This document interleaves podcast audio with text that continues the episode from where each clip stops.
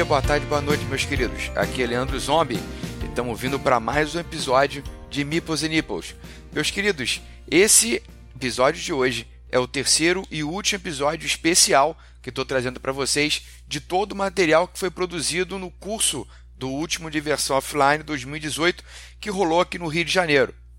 Depois de eu ter juntado todo o material, eu vi que fazerem apenas dois episódios não ia dar certo, ia ficar muito grande, poderia ficar acabando maçante, ia ficar até mesmo complicado para o pessoal poder achar alguma entrevista um pouco mais específica ali dentro daquele amontoado. Então eu resolvi pegar esse material e separar do segundo episódio. Então eu estou trazendo para vocês aqui um pequeno bonus track do que eu consegui gravar no último episódio. Logo depois que eu fiz um fechamento com a galera das participações especiais, eu consegui uma entrevista com o pessoal da Geek Carioca, que é a galera que organiza o Diversão Offline. Então eu agradeço ao Alexandre, agradeço a Fernanda por vocês terem cedido todo o espaço, já quando já tinha acabado o evento, para poder bater um papinho com a gente. E logo depois eu consegui uma entrevista também com o Didi Braguinha, já quando já estavam arrumando tudo, guardando as coisas lá no stand da Mandala. Então, pessoal, fiquem agora com as entrevistas dos organizadores do Diversão Offline e o que eles acharam do evento e com um bate-papo muito louco com Didi Braguinha. Queridos, um abraço grande, beijo e vamos ficando por aqui. Espero que vocês tenham gostado do material que a gente trouxe. Daqui a 15 dias a gente se encontra de novo. Beijo para vocês.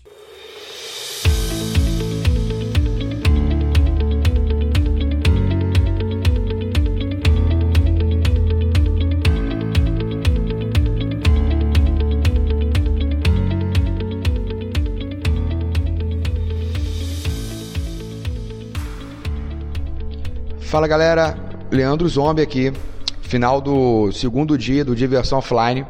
Estou aqui com as presenças ilustres de Alexandre e Fernanda. Queridos, como é que foi a percepção de vocês desse Diversão Offline do Rio de Janeiro? Olha, foi. para mim foi surpreendente, né? Que a gente. Eu esperava uma meta. Eu tava, eu tava meio Dilma, né? Cheguei assim, eu vou estabelecer meta nenhuma, mas a meta bateu a meta e dobrou a meta. Então. Então foi, foi bem surpreendente ver aquele público todo, aquele corredor cheio. Tá? Exatamente. A gente, é, a gente veio com, com a expectativa, tá, ok, vai acontecer, mas vamos deixar acontecer para a gente ver o que, que vai dar. E superou todas as expectativas, com certeza.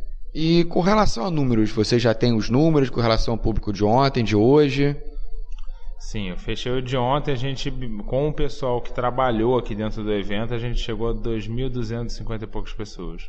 Tirando o pessoal que trabalhou, deixando só o público externo, a gente chega a 1.950 e poucas pessoas. Hoje? Hoje, não, sábado. Domingo ah, a gente chegou a 1.650 e poucos. Juntando o pessoal que trabalhou, hoje dá 1.900 e poucos. São 300 pessoas trabalhando. Isso foi maior do que o evento de São Paulo? Não. O primeiro dia a gente chegou a igualar São Paulo. Mas o segundo dia a gente ficou maior do que a maior marca do Rio. Uhum. Então a gente bateu um total de final de semana aí, a gente beira uns, uns 3, 600 e pouco. É, quase 3, 600, é o que eu tinha quase falado 4 mil pessoas. A gente, dentro. em São Paulo, a gente chegou a cerca de 5 mil total, uhum. né?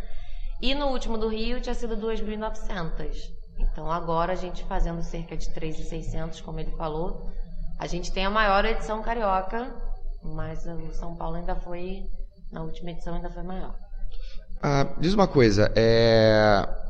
diversão offline São Paulo para o ano que vem já está confirmado? Sim. Já está confirmado, sim, com certeza. Já tem alguma data? Tem. Essa data aí é... Tem. O Alexandre reclama que a gente não dá presente para ele no aniversário dele. Aí eu fui e fiz o quê? Dei o diversão offline. No aniversário Isso. dele, 27 anos. Excelente. Porra, apresentão, vai, fala. 27 de abril, diversão offline. A gente aproveita, faz uma grande festa Sim. e dali já comemora o teu aniversário. Isso falei pra ela, enquanto eles trabalham, eu vou sair pra beber. Isso. E vou Não, só jogar. Isso, aí a gente deixa o staff trabalhando e a gente sai pra beber. A gente recomenda um bolo em formato de board game e já leva pro evento. Olha aí. Isso, ó. e a gente chama ainda a gente pra poder mestrar também, que eu quero RPGzinho de noite também. Porra, show, show. E diz uma coisa, é, diversão offline Rio de Janeiro 2019. Já dá para falar? Tá garantido? Rapaz, a gente não. Calma. Não, vai dar tudo tô certo. perguntando. A gente não tem data, porque geralmente a gente, a gente marca data, é. após o evento. Né? Mas, queria saber o seguinte: vai rolar diversão offline Rio de Janeiro 2019? Já é uma certeza? Ou vocês ainda não sabem? Depende de como vai ser São Paulo? Aí, assim, não, olha. Dependendo, a nossa vontade, é sim. A vontade das editoras, a gente tem que conversar. Porque assim, o que acontece, na verdade, a gente, eu falo para todo mundo, a gente promove o ambiente. Uhum para que elas venham fazer né, o trabalho e entreter o público e trazer toda a produção. É, mas isso tudo tem um custo, tanto para a gente quanto para elas. Claro. Então a gente precisa só entender se ele continua sendo viável para todo mundo. A gente deseja que sim, e a gente acredita que sim. Uhum. Então, assim que a gente conseguir terminar agora, fazer o fechamento desse evento, e aí a gente conseguir conversar com todo mundo, Aí a gente tem tudo ajustado para poder dar notícias. É que diferente, o pessoal compara bastante, mas assim, diferente de outros eventos que tem por aí, a gente não faz evento para o público final. A ideia principal não é essa, né? O público final ele vai estar aqui para prestigiar todas as editoras. Então assim, a gente faz o evento todo ele é montado e pensado para as editoras. Nosso evento ele é mais business, entendeu? Então assim, eu não tenho, se é minhas mesas de jogo, não tem mesa de jogo solta.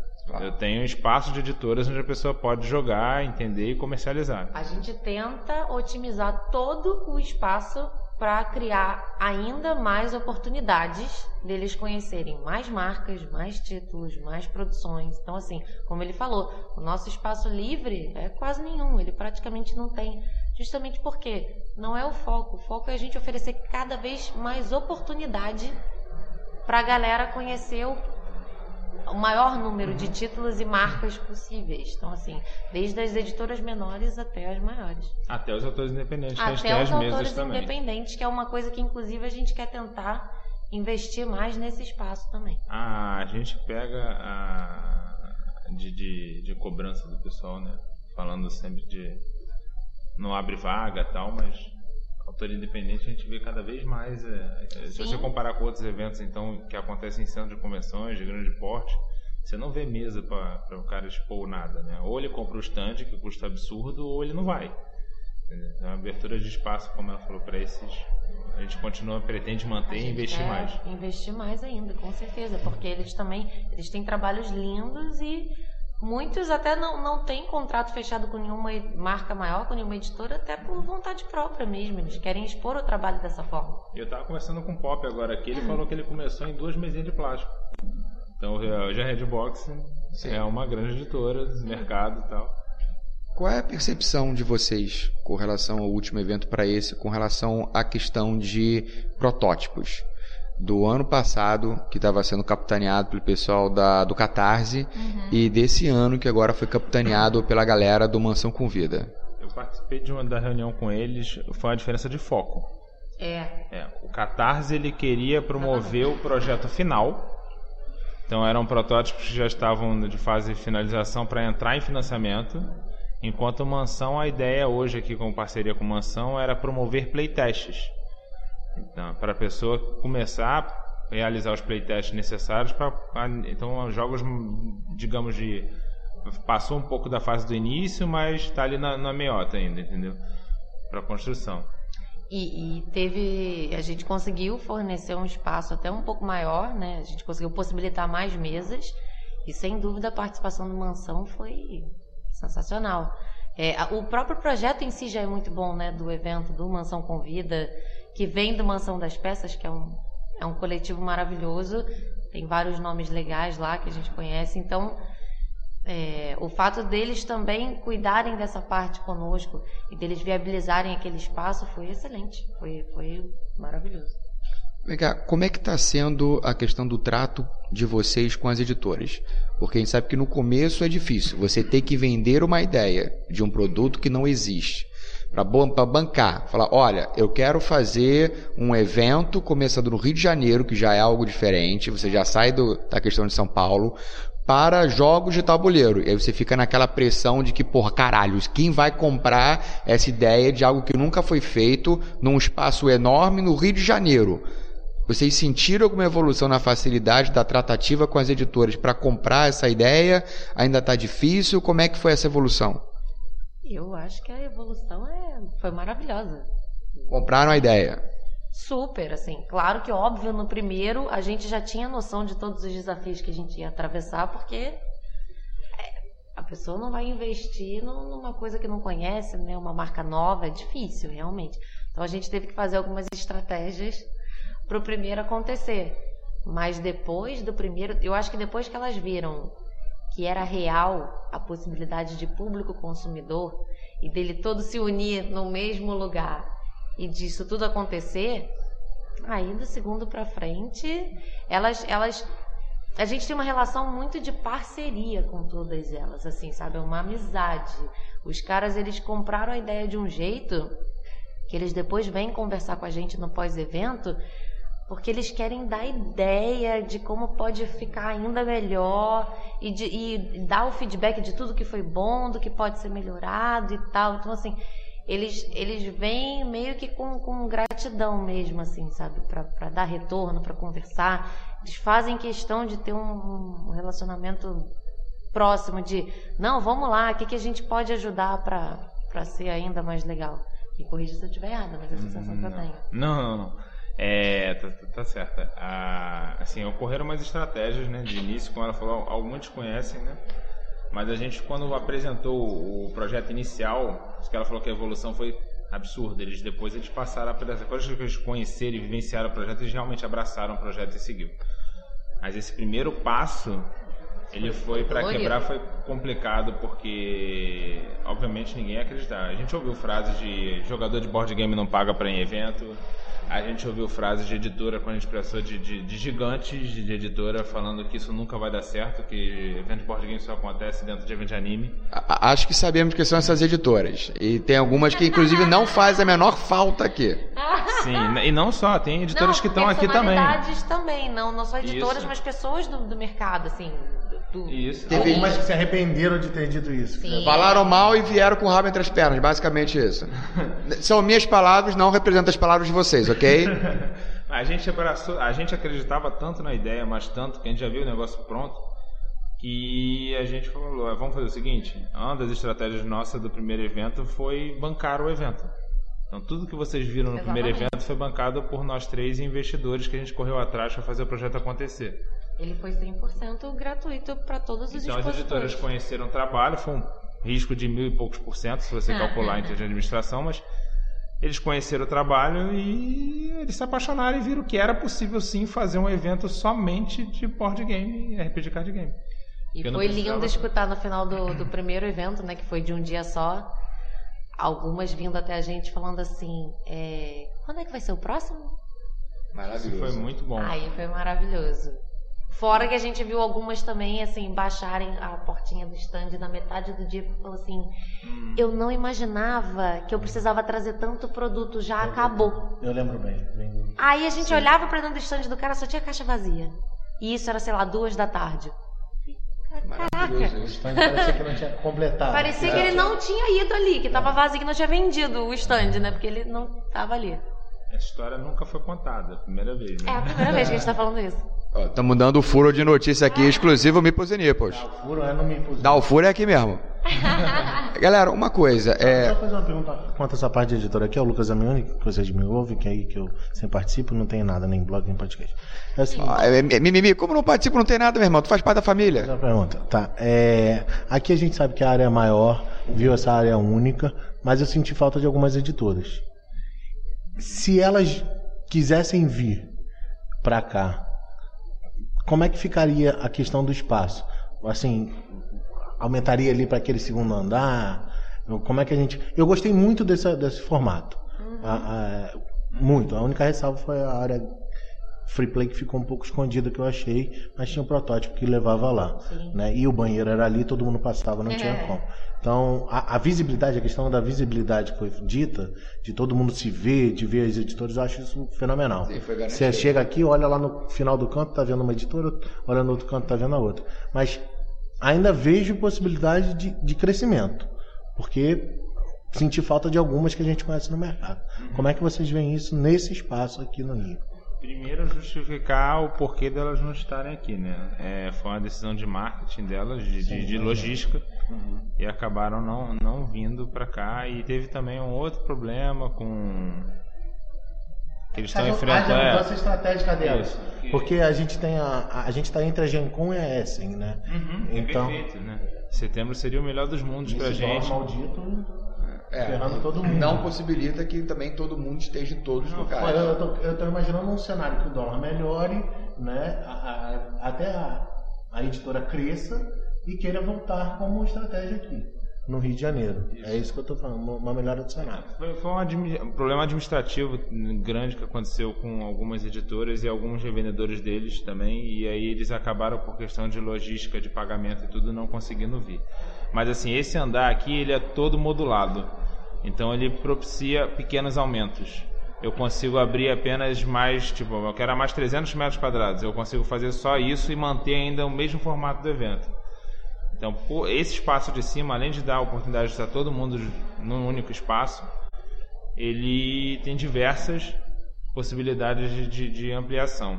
E falando sobre explicação da, da área free play, primeiramente a gente não teria, porque ali era praça de alimentação, para quem recebeu a planta até viu, mas a praça de alimentação foi solicitada na semana do evento empresa, pela empresa de não ser ali.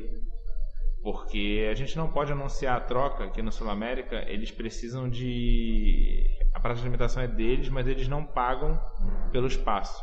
Então eles precisam ter até certeza da semana para saber se aquele espaço não for locado para poder ceder para a empresa de alimentação daqui.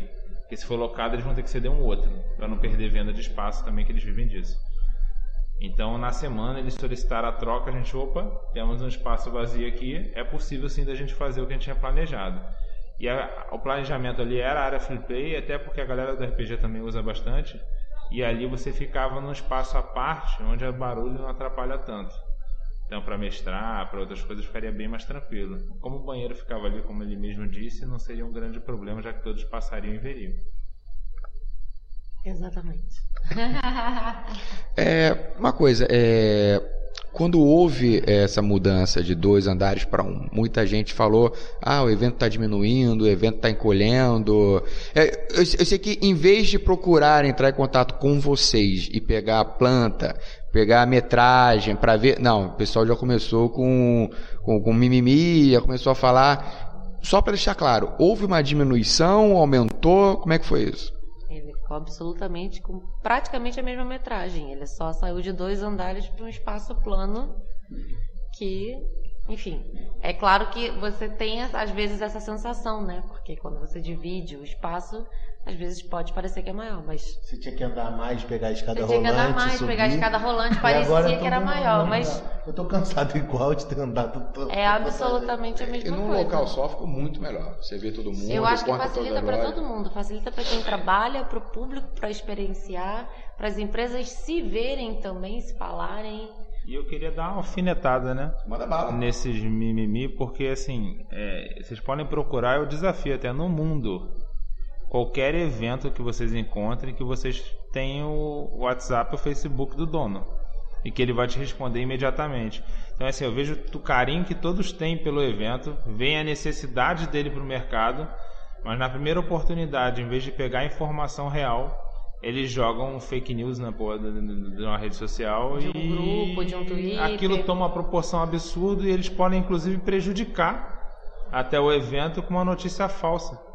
A troll de isso, internet é uma desgraça. Isso né? entendo, assim, mas eu entendo você trollar uma Comic Con, porque você não tem acesso ao dono. É. Eu entendo você trollar uma Bienal. Agora, você tem. A maioria aqui tem meu número, tem WhatsApp, gente.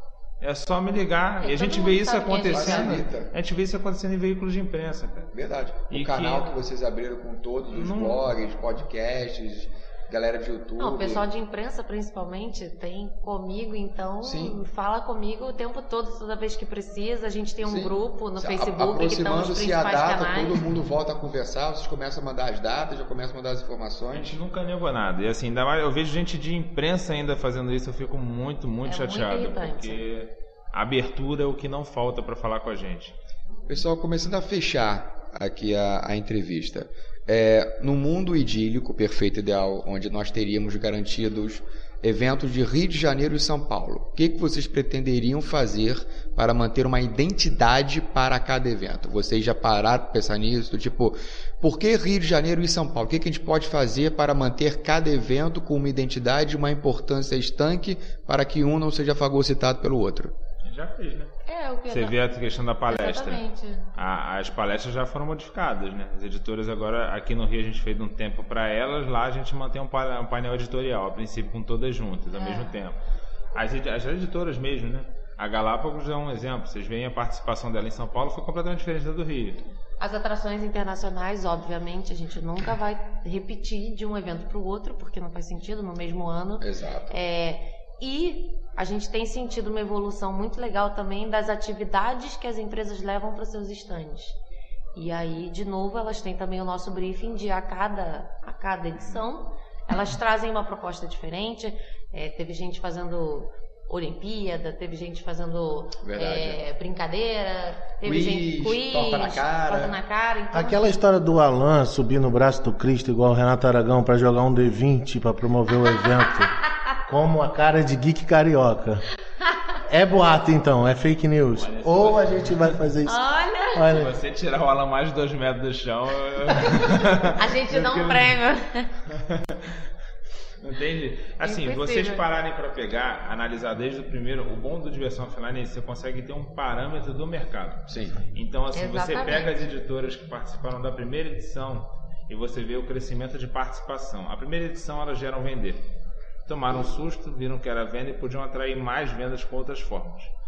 Aí na segunda edição, na primeira já houve uma delas que trouxe o internacional e viu que a venda dessa editora subiu cada vez mais. Na segunda edição tivemos mais editoras trazendo internacional. Mas a editora que é, já, já ocorreram editoras nesse segundo evento que lançaram o jogo no evento. E o evento esgotou em uma hora. Foi. Então na terceira edição as pessoas começaram a todas a trazer jogos para lançar, é, correr E atrás de lançar. evento. anunciar os que iam trazer no ano seguinte. E aí, Exato. é que assim, duas, três vão fazendo, aí as outras vum, e o Exato. mercado Todas começam a vai- fazer. Vai A crescendo. gente, a gente vê nitidamente A matura- a, a mudança de né? comportamento, a maturidade, de participação. não só de participação dentro do, do evento, como de, de mudança de comportamento nas redes sociais, é, mudança de estratégia comercial. Justamente, elas anunciam aqui e aí tentam trazer no próximo e aí já anunciam uma expansão desse próprio para o outro e aí tenta trazer o internacional que criou o jogo e aí o negócio e elas elas estão literalmente se organizando seus calendários de lançamento de produtos mediante as datas do evento. excelente. Isso é muito Ah, legal. ah, ano passado a, a editora chegou de Gencom com a mala aqui, abriu na sala de palestra, conclave. mostrou, você que tá falando o Conclave, nome. Zombie. Ah, caguei, pô, mas é É mesmo. aí, é. Conclave, Mipo E BR, trouxe- trouxeram várias Trouxe o. Etno, já que é pra falar, trouxe o Etno, o Etno tá aqui esse ano.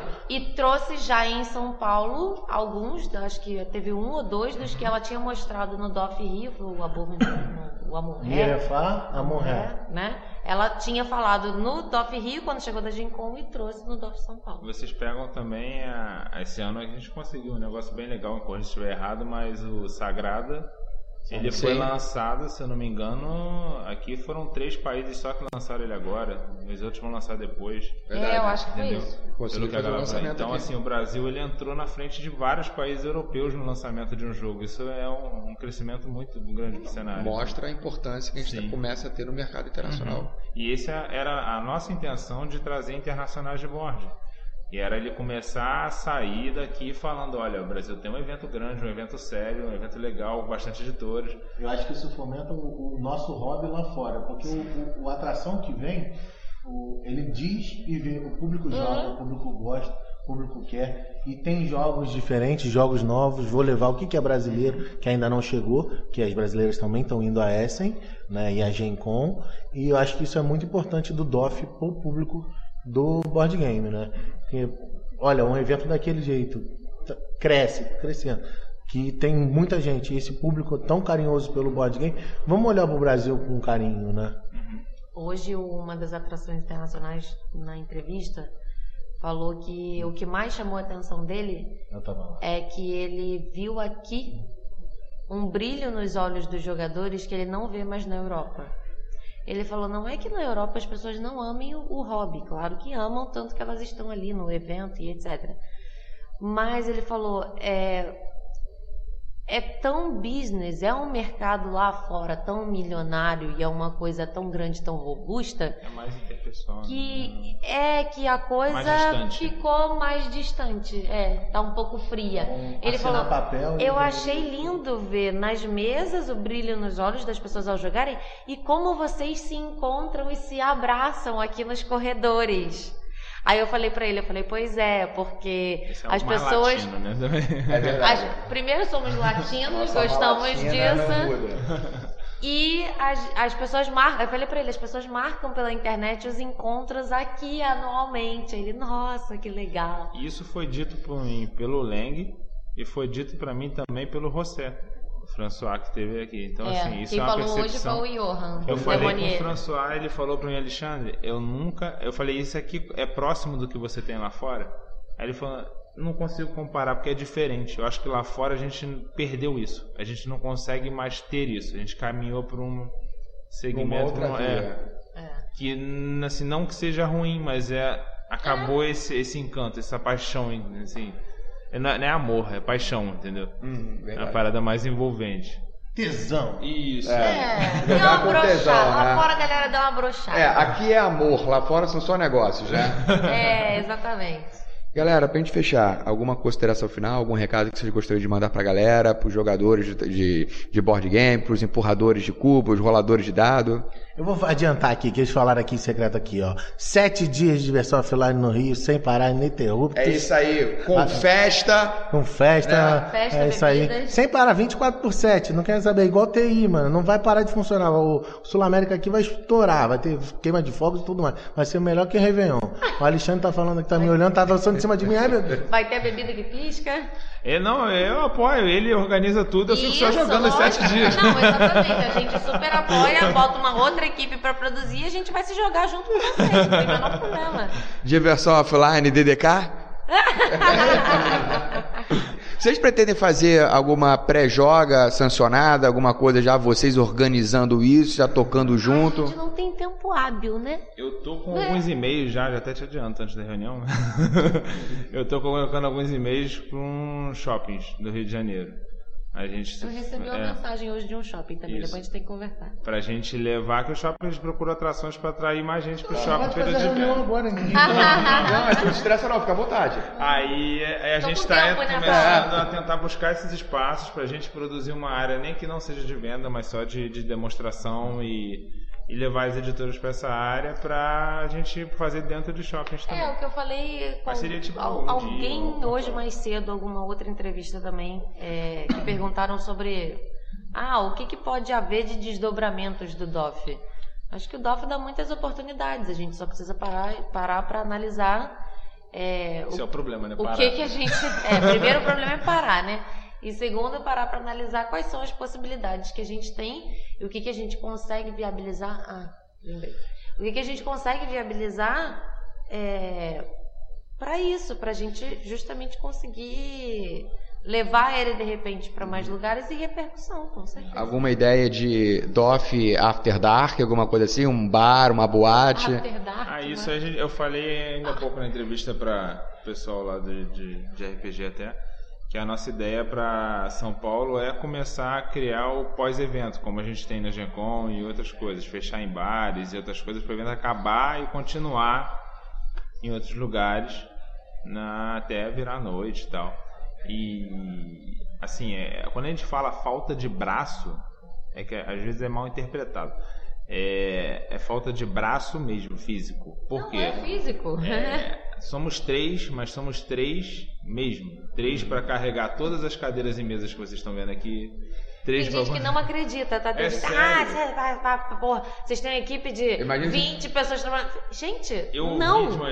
Somos nós três que botamos toalha na mesa. Imagina que você está instalando chicote aqui e aparece é, o bando. grita no rádio, vambora, cambada de escravo. Todas as editoras aqui, tudo aqui e tal, a gente eu escutei de um organizador de evento, cara, como é que vocês conseguem fazer? Aí eu, por quê? pô, não dá pra ter dinheiro pra, nem pra ter o, o carregador. Como é que eu pago o carregador? Eu falei, Não pô, a gente tá né? nesse tamanho, a gente carrega nas costas até hoje, cara. Aí a pessoa não acredita. Ué, mas vocês que carregam? É. O cara pensava fazendo miserinha, né? É por isso que a gente não tem dinheiro pro carregador, porque a gente que carrega. Oxe. Tá certo. Galera, olha, muito obrigado pela atenção de vocês. Valeu, obrigada mesmo, obrigada a todo mundo que ouve, todo mundo que veio no DOF. Espero que quem não veio, cria, vergonha na cara e vem no próximo. Tome vergonha na cara e venha. E que quem veio continue vindo, por E favor. vindo. Tá certo, queridos. Um beijo muito grande pra vocês. A gente fala. Beijão. Sem ofender aí, Fabrício. Fala, galera. Leandro Zombie, Diversão Offline. Último dia aqui. Participação especial do querido Didi Braguinha. Que merda, hein, de participação especial, cara. Na verdade, Didi Braguinha e a porra toda, né? A galera toda aqui na sala. Tá todo mundo aqui no stand da Mandala Jogos. Achava Fanbox o nome mais legal, mas deu merda a parada aí, né, bicho? Eu gosto assim, cara, sem filtro. Final de evento, né? Final de evento. Nem ouviu. Deu, deu, viu? Didi, o que, que você achou do evento, cara? Aqui do Diversão Offline. O que, que tu achou? Porra, é a primeira vez que eu venho no centro de convenções aqui da Sul América. Nunca tinha entrado Sul América. Falei certo ou falei Cebolinha? Acho que falei Cebolinha. É, Sul América. Sul América. Cara, é, a, outra, a outra edição que eu tinha ido foi a de São Paulo. E assim, porra, São Paulo é um espaço padrão de evento, salãozão e o caralho, vários estandes, normal, como acontece. É, em outros eventos e tal. Foi um evento ok, foi, foi maneiro pra caralho. Foi legal, foi a primeira diversão que eu fui. E foi legal. É, porra, mas depois que você vem aqui, que você entra num local que é totalmente acarpetado, você tem abafadores de som espalhados por toda a parede do evento. Ou seja, a acústica para quem narra RPG, para quem tá explicando regra, é outra acústica. É Ah, não é pra mim não. É que deram tchau, eu dei tchau também, foi mal. Desculpa. Foi mal. A participação especial do, do Renato Geek Xenox. Opa, beleza? O Didi não sabe que é áudio não, tá fazendo altos gestos. Didi, não tem câmera aqui, cara. Pois é, não, porque deram tchau, porra. Achei que. Bem, é, mas é um, você vê que é um, é um padrão de, de local, cara, que é um padrão internacional. Sim, é aquilo que a gente espera de uma convenção realmente de jogos, né? Sim, sim. Uma coisa séria, não é a, a- a reunião na casa da titia Chica. Porra, cara, e uma coisa que eu achei muito bacana, eu acho que assim, é, em matéria de estandes, a gente não tinha estandes, às vezes, tão grandes quanto lá em São Paulo. Mas tinham muitos estandes, muita coisa acontecendo, e a galera toda ali, todo mundo se movendo no mesmo lugar. Todo lembro- mundo tomando conta do espaço. tomando conta do espaço, ou seja, pra gente que tá vindo, que é jogador e que não tem muito contato, não costuma evento, quando chega aqui e vê um evento desse lotado, fala, caralho, quer dizer que tem mais gente como eu, assim, que joga, sabe? Isso é muito bacana. Porra, a gente teve a, recebeu aí a visita da, da Tati Lopes lá da Porta dos Fundos, que agora tá fazendo novela. Ela trouxe uma galera pra cá, atores. Porra, trouxe o, o Alan também, veio uma galera legal pra caralho visitar e piraram, velho. Piraram, piraram, piraram. Foi muito bacana. É, cara, pra mim foi uma experiência foda. Eu, puta, cara, eu, eu por mim eu dormia aí, velho. Ficava conversando com todo mundo, e, ah, aqui. Embora quando desmaiar só, qual é? Pra, é pra dar tchau? Ah, foi mal. Ficava nessa porra, pra, pra lá, pra isso aqui. E eu gosto muito, cara. É, a Galápagos foi com um puto stand bacana pra caralho. É, fiz uma coisa até que eu fico meio assustado. Fiz um aquário, cara, pra galera jogar lá comigo e tal. Uma área mais reservada pra poder gravar, Porra, filmar. printado na parede, meu nome eu fico. Me assusta um pouco, sabe? Não, é, cara, não é meu perfil isso, sabe? Eu, eu- eu gosto de andar, gosto de ficar. Isso me assustou, mas funcionou, foi bacana pra caralho, cara. E, porra, eu acho que está começando.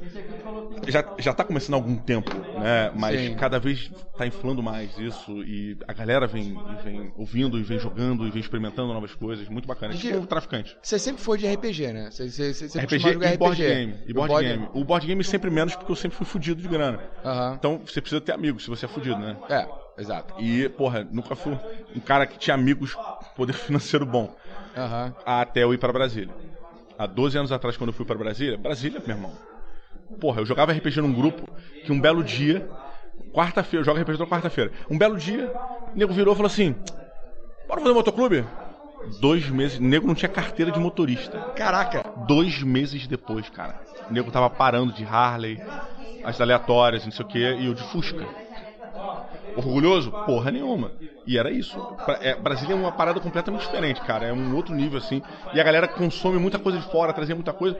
Eu comecei a ficar muito na aba. Eu já jogava aqui no Rio. Mas, porra, muito menos. Jogava. Eu era jogador de Tagmar, nego. Claro. Porra, Tagmar. clássico cara. Tagmar. Joguei 12 anos de Tagmar, joguei, porra, tô, joguei D&D, Shadowrun, GURPS, tudo que é tipo de GURPS. Cara, joguei muita parada. É, mulheres machonas armadas até os dentes, clássico. É, como é que é? 3DT. É, é, Freiras e as suas armas infernais, como é que é? Isso é uma expansão? É... Não, não, Ah, não, É uma é um- classe da... É um outro jogo. É um, não, É, um- é isso outro não jogo. é, Da- das freiras e as suas armas infernais. Não, Mulheres isso é mulher, machonas armadas até o dente. Tem freiras renegadas e suas armas infernais. É um negócio mais ou menos desse. não. Porra, esse eu não sabia não, velho. É. Porra, posso... Ainda vende isso? Existe? Cara, acho que não. Você só acha nos recônditos, você só vai achar isso em sebo. Eu acho que isso nem vende mais. É que nem Twerps. Você também não acha mais em lugar nenhum. Caralho, tu é das antigas. É, cara, é, a, a idade A gente tá vai. entregando a idade aqui, né, cara?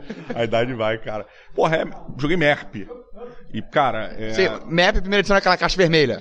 Não, cara, eu joguei a caixa verde. Verde é Tuerp, na verdade. É. Caixa verde é Tuerp, tô errado? Mer, Merp era uma. Não, Twerp é um livrinho só. É um livro pequenininho. Pô, o Merp que eu joguei, eu não sei o nome. É, bom, o Merp que eu joguei que foi da Ice Crown. É. Caralho, começou muito termo, velho. Isso aqui eu fico foda. Chega o Fabrício aqui, ele vai citar um milhão de pessoas, dados específicos, horários, e eu. Merp Não, também e tinha a caixa, caixa vermelha. Merp, Merp pode não ter sido a primeira edição, mas Merp também teve uma caixa vermelha. Teve caixa vermelha, tenho certeza. Eu tive, porra. E eu não sou daltônico. Eu tô, então, eu tô na dúvida de. Não, não, não. De repente pode ter tido uma outra edição anterior à minha que eu não conhecia que fosse caixa verde. Mas enfim. Foda-se, ele falou foda-se. É, é, Fa- Fabrício falou foda-se, então foda-se cor. Você segue o baile.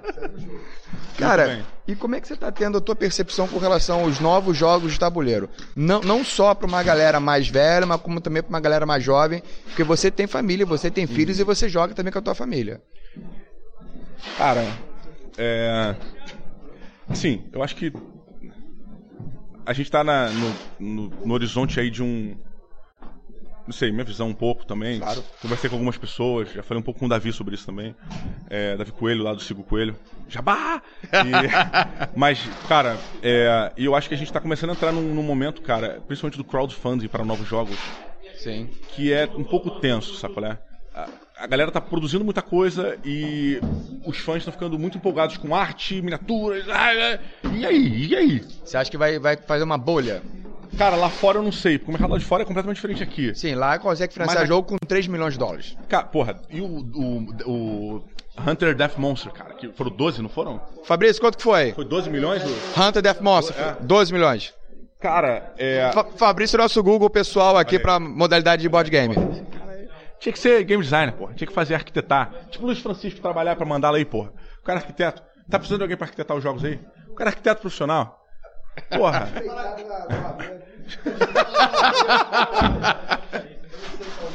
Tinha que fazer um jogo novo, o Remo Holandês. Olha aí, cara.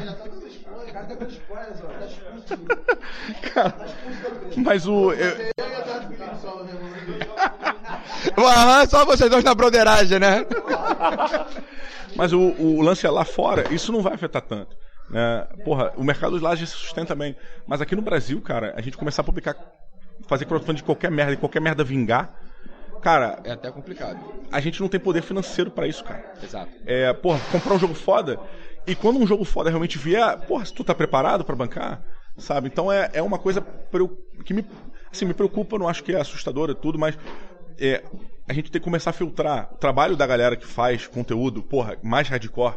Fabrício, Coelho, Jack, pô, a galera lá do que ninguém leva fé, da galera do EA tem jogo. Pois é, porra, Fabrício é o Aftermath, tá? Tem que estar falando Fabrício, ninguém tá falando Aftermath, porra. É, o Fabrício Aftermath. Não, mas todo mundo que ouve o Mipos e Nipos sabe que é o Fabrício do Aftermath. Mas porra, Fabrício, Fabrício, Fabrício, né? Não, não, é. é. É, é, a, gente, sabe que é, mas, enfim, esse é ponto também deixar claro. Exato. Eu acho que a, a gente agora, a gente, tô me incluindo. A minha, eu acho que eu me vejo hoje muito como pra trazer uma galerinha nova. Mas, brother, você tá incluído, cara. Você tá fazendo crescer isso. Mas eu, é, eu acho que é, é completamente diferente, cara. Já falei isso com o Davi. É, eu acho que assim, a minha, a minha função no meio é. Pô, cara, você viu, olha essa porra que legal aqui. Eu sou o cara que fica na porta da escola pra oferecer maconha pras crianças. É? Olha, Didi, olha, a- a- olha só, além de podcaster, eu também sou advogado. Se você quiser meu número, depois a gente conversa. Ah, tá tranquilo, o processo cai, tu já filtra aí. Um pouquinho antes, o Didi falou que tava brotando um bagulho do bolso dele. E, e agora vem esse papo de vender Tá maconha. brotando um bagulho do meu bolso. agora Porra, que meu vizinho plantou Participação, participação especial aqui do Eduardo Felipe do Jogada Histórica. Jogada histórica e do Hoje Tem Jogo, porque Tem Jogo. E dois tem jogo também. Vai pro ar quando isso aqui? Já tá no ar, cara. Já tipo, tá assim que a gente fechar, já vai pro ar. Caralho! É automático. O negócio aqui é bom, meu irmão. E é isso aí, cara. Caralho, cara. Mas ó, É 18 mais, fica tranquilo que é 18 mais, todo mundo sabe. rolou, rolou um boato aí, que nego casou até dinheiro aí no chão, de que o E aí Tem Jogo vai voltar. Tem que voltar. Hoje tem jogo, hoje tem jogo. Tem que voltar. Aqui tem informação. Aqui tem informação. Mas, cara, é, eu acho que assim, a galera que faz, fala mais com gamer hardcore, como o Fabrício, Davi, você, porra, galera do EA tem jogo, Jack, porra, e Alan, cara, do Direto ao Ponto, que eu descobri que grava agachado, filho da puta! Ele grava agachado, caralho! O filho da puta há quatro anos nessa merda grava agachado! Ele não bota um banco na bunda! Crossfit! Ah, não, cara, vai se fuder. Ele grava agachado, ele não senta, cara. Caralho, que coisa de maluco. Eu também não sabia disso. Pensei que fosse um banquinho. Pois é, eu também sempre achei, cara. Ou um banquinho ou um anão pra ele poder sentar em cima. Mas, cara, eu acho que agora, assim, eu vejo muito que, porra, a galera vai começar a filtrar neles. Em vocês. Porra, tá, o que, que a galera achou daquele jogo ali? Porra, o cara vai mandar um jogo pra crowdfunding, vai mandar pra vocês, vocês filtram. Galera, esse não. Ou esse sim. Talvez eu esteja sendo meio, meio louco aqui, mas é uma função, cara, que precisa ser feita, porque com a quantidade de jogo que vem surgindo, quantidade de merda que vem brotando aí nos nossos catarses da vida e tal. Exato. Cara, alguém, a gente precisa filtrar essa porra. Exato. Porque o catarse não filtra. Não, é, qualquer um pode fazer qualquer merda. Exatamente. Vide, né, que eu matando robô gigante aí, tá aí.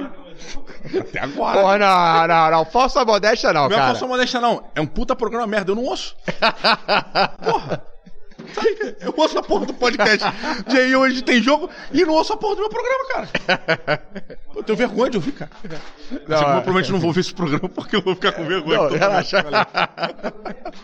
Mas eu acho que é isso, assim, cara. Só que, de contrapartida, a gente tem uma galera muito boa, muito grande, que vem entrando, é, muita gente se interessando, cada vez o lado positivo, dinâmicas novas, jogos mais intermediários que estão chegando, o nego vem trazendo. Recentemente joguei o Ricardo Coração de Leão. Porra, puta jogo simples, porra, meio do caminho ali, na galera mais casual, pra uma galera mais ou menos, que agrada quem é um pouco mais hardcore pra passar um tempo, divertir. Porra, cara, jogo maneiro pra você apresentar, sabe? Pra você levar pra uma coisa, pra galera entender. Acho que ele não é necessariamente um, um jogo de entrada, mas ele é um jogo de. Cara, já pensou jogar uma coisa mais séria, propor pra um grupo que joga, sei lá, Dixit, que é aquela merda? Porra, jogar um, um jogo mais interessante, sabe qual é? É, Acho que é, é- acho que a gente tá começando a trazer. A ter no Brasil coisas mais acessíveis, assim, para um público geral. Tá joia. Olha, Didi, caralho, muito foi obrigado. muito Imagina, querido. Isso aqui tá, porra, tá até conciso, porque a gente costuma falar lá que é prolixo pra os quatro, caralho. inclusive, na boca. Caralho. Nossa, olha, É o- é o- olha, é essa aqui, hein? Olha, Eduardo Felipe fazendo, fazendo escola, hein? Caralho, é foda. Galera, então vamos ficando por aqui, então. Um abraço grande. Um abraço aí, obrigado a galera da Mandala aí que aguentou a gente falando merda aí. É, o pessoal tá quase chutando a gente. Porra. Não, mas, mas porra, a gente ficou perturbando aí. É, Obrigado. calma, né? Valeu, obrigado pela paciência. Valeu, galera.